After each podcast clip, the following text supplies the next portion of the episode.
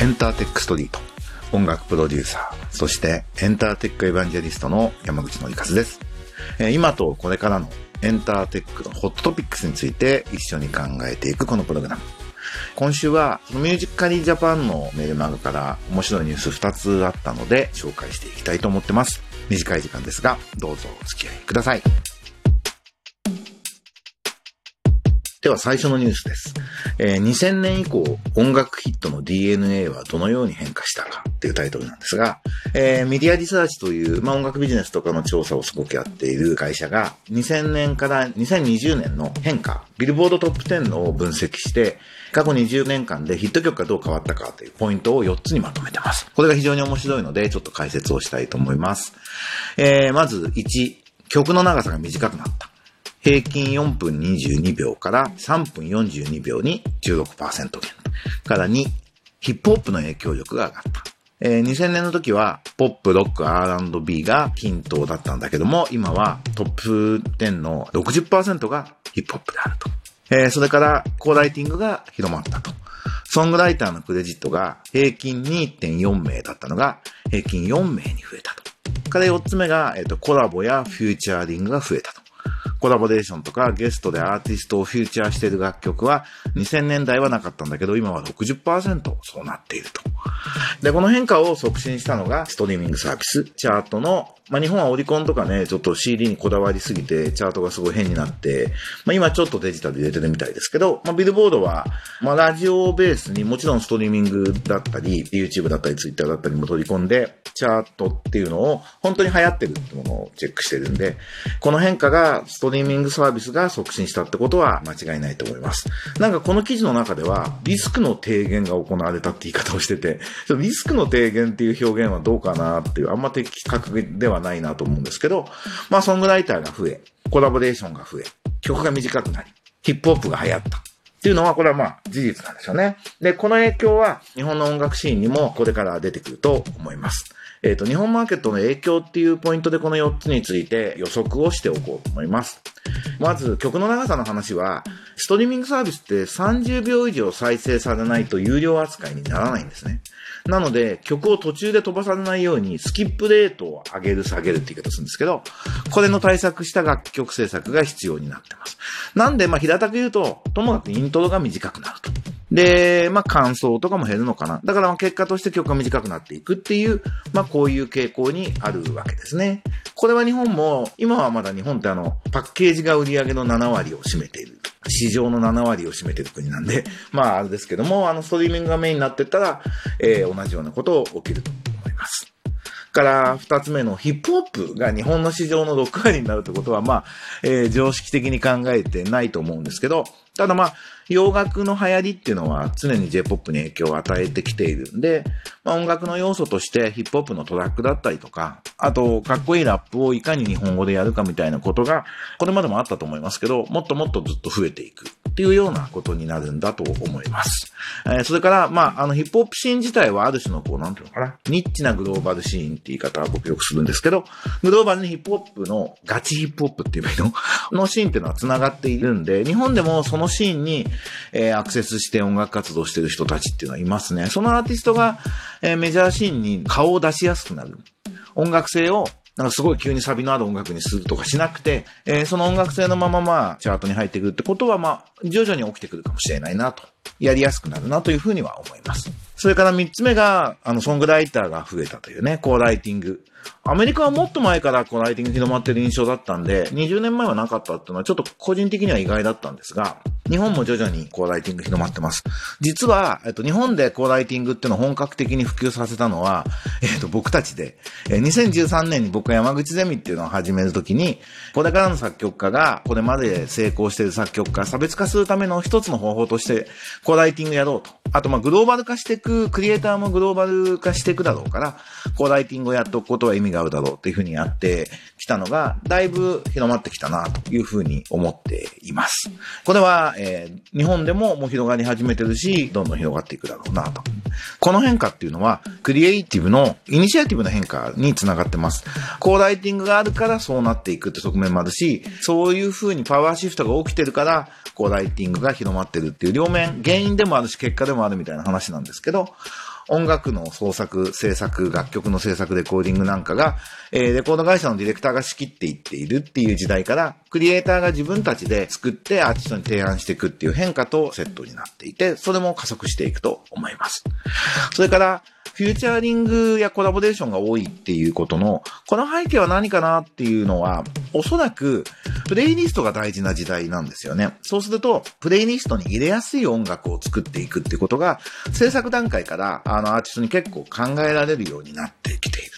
と。で、複数のアーティストが関わってる方が、えっ、ー、と、まあ、プレイリストに入れられやすいっていうことがあると思いますし、ジャンル横断的であること、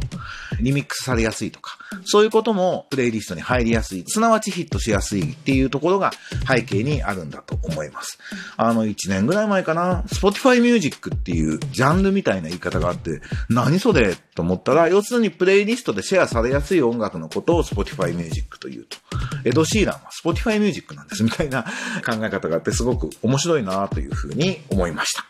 まあメディアの変化っていうのがこういうふうに変わってきているっていうのはすごく面白い話だなと思います。まあこれもね、デュークボックスがラジオになり、メディアの流行りとまあ、流行り歌っていうぐらいなんでね、そのポピュラーミュージックの変化っていうのが影響を受けるっていうのはずっと歴史的にあったことですし、例えば CD ショップの視聴機が非常にヒット曲のきっかけになっていた時代には、僕ら一生懸命その店頭の視聴機で聞き映えがするっていうのかな、のためにはどうするんだみたいなことを一生懸命作ってましたし、まあその少し前、あの CM 音楽が前世で CM 音楽からヒット曲が出ていた時代には、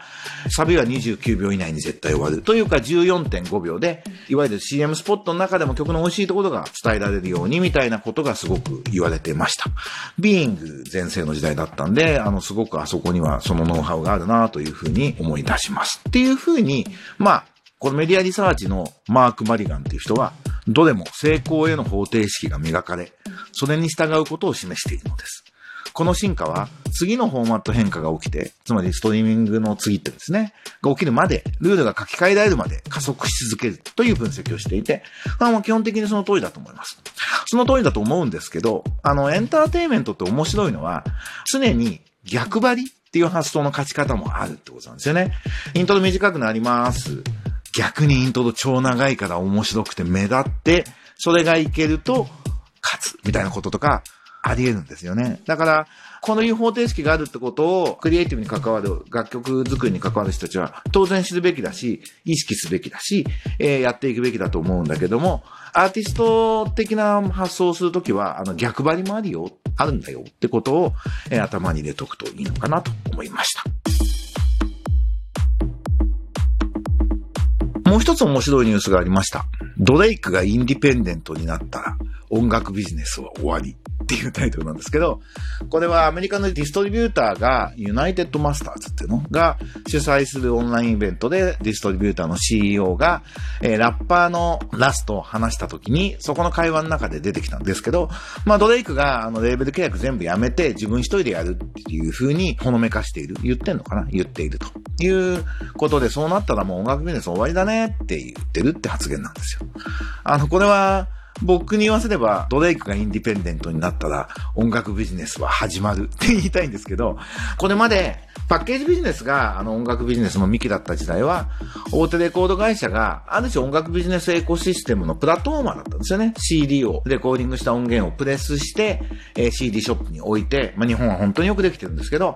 発売日にきちっと CD ショップに置いて、で、それを宣伝して、店頭を使ってっていうような仕組み。これはまあある種、ビジネスとしては IT じゃないけど、プラットフォーム的な役割を果たしたわけですね。これが Spotify や Apple Music、Amazon っていう配信事業者が音楽ビジネスのプラットフォームにも役割が変わってるので、まあすでにもう成功したアーティストは自分を取り巻く座組っていうんですか？を組み直すのは当然で、そこにまあビジネスの進化があるわけで、それはいつまでも大手レベルと契約してる必要はないよねっていうのは当たり前のことなんだと思います。でも一方で、まあ、日本のレコード会社はともかくデジタル化をなんとか遅らせよう遅らせようとして、結果業界全体が沈むというね、選択をまあ十何年かけてしてしまっていて、まあ、今からはさすがに方向転換しようとしてくれてるみたいですけど、っていう日本のレコード会社に対して、あのユニバーサルとかワーナーとかグローバルは、実はソニーも日本以外の、え、ー、とソニーミュージックは結構戦略を持ってデジタル化の変化に対して先取りして対応していこうってことを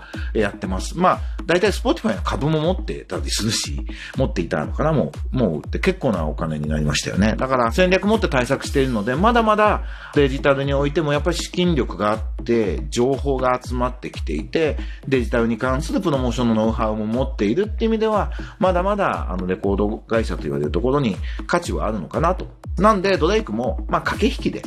いい条件を引き出すために自分でやってるだけ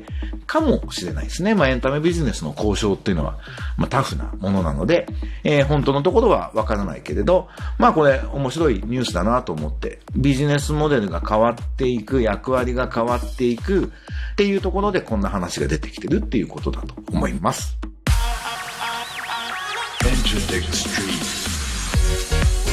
ということで今日は、あの、ミュージックアナイのメルマガに面白いニュースが2つあったんで、取り上げて話をしてみました。いかがでしたでしょうか？えー、さっきコーライティングの話の時にしました山口ゼミっていうのが、10月からの周期講座の募集してます。コーライティングができるようになる、まあおそらく日本で唯一のプログラムですし、まあ結果が出てプロのソングライターを輩出しているプログラムですので、俺作曲家になりたいんだとか、私実はソングライターを目指してるんですっていう人がいたら、ぜひ山口ゼミっていうのあるよって教えていただけるとありがたいです。ということで、まあ、いずれにしても、まずメルマガ取ってね、マグマグで音楽プロデューサー山口のりかずのエンターテックニュースキュレーションっていう無料の週刊メルマガ、毎週火曜の朝発行でやってます。そこが、まあテキストベースなんでいろんな情報がまとまってますので、ぜひチェックしてみてください。ということで、今週はこんなところで終わりにしたいと思います。いかがでしたでしょうか？エンターテックエヴァンジェリスト山口のりかずでした。それではまた来週お会いしましょう。バイバイ。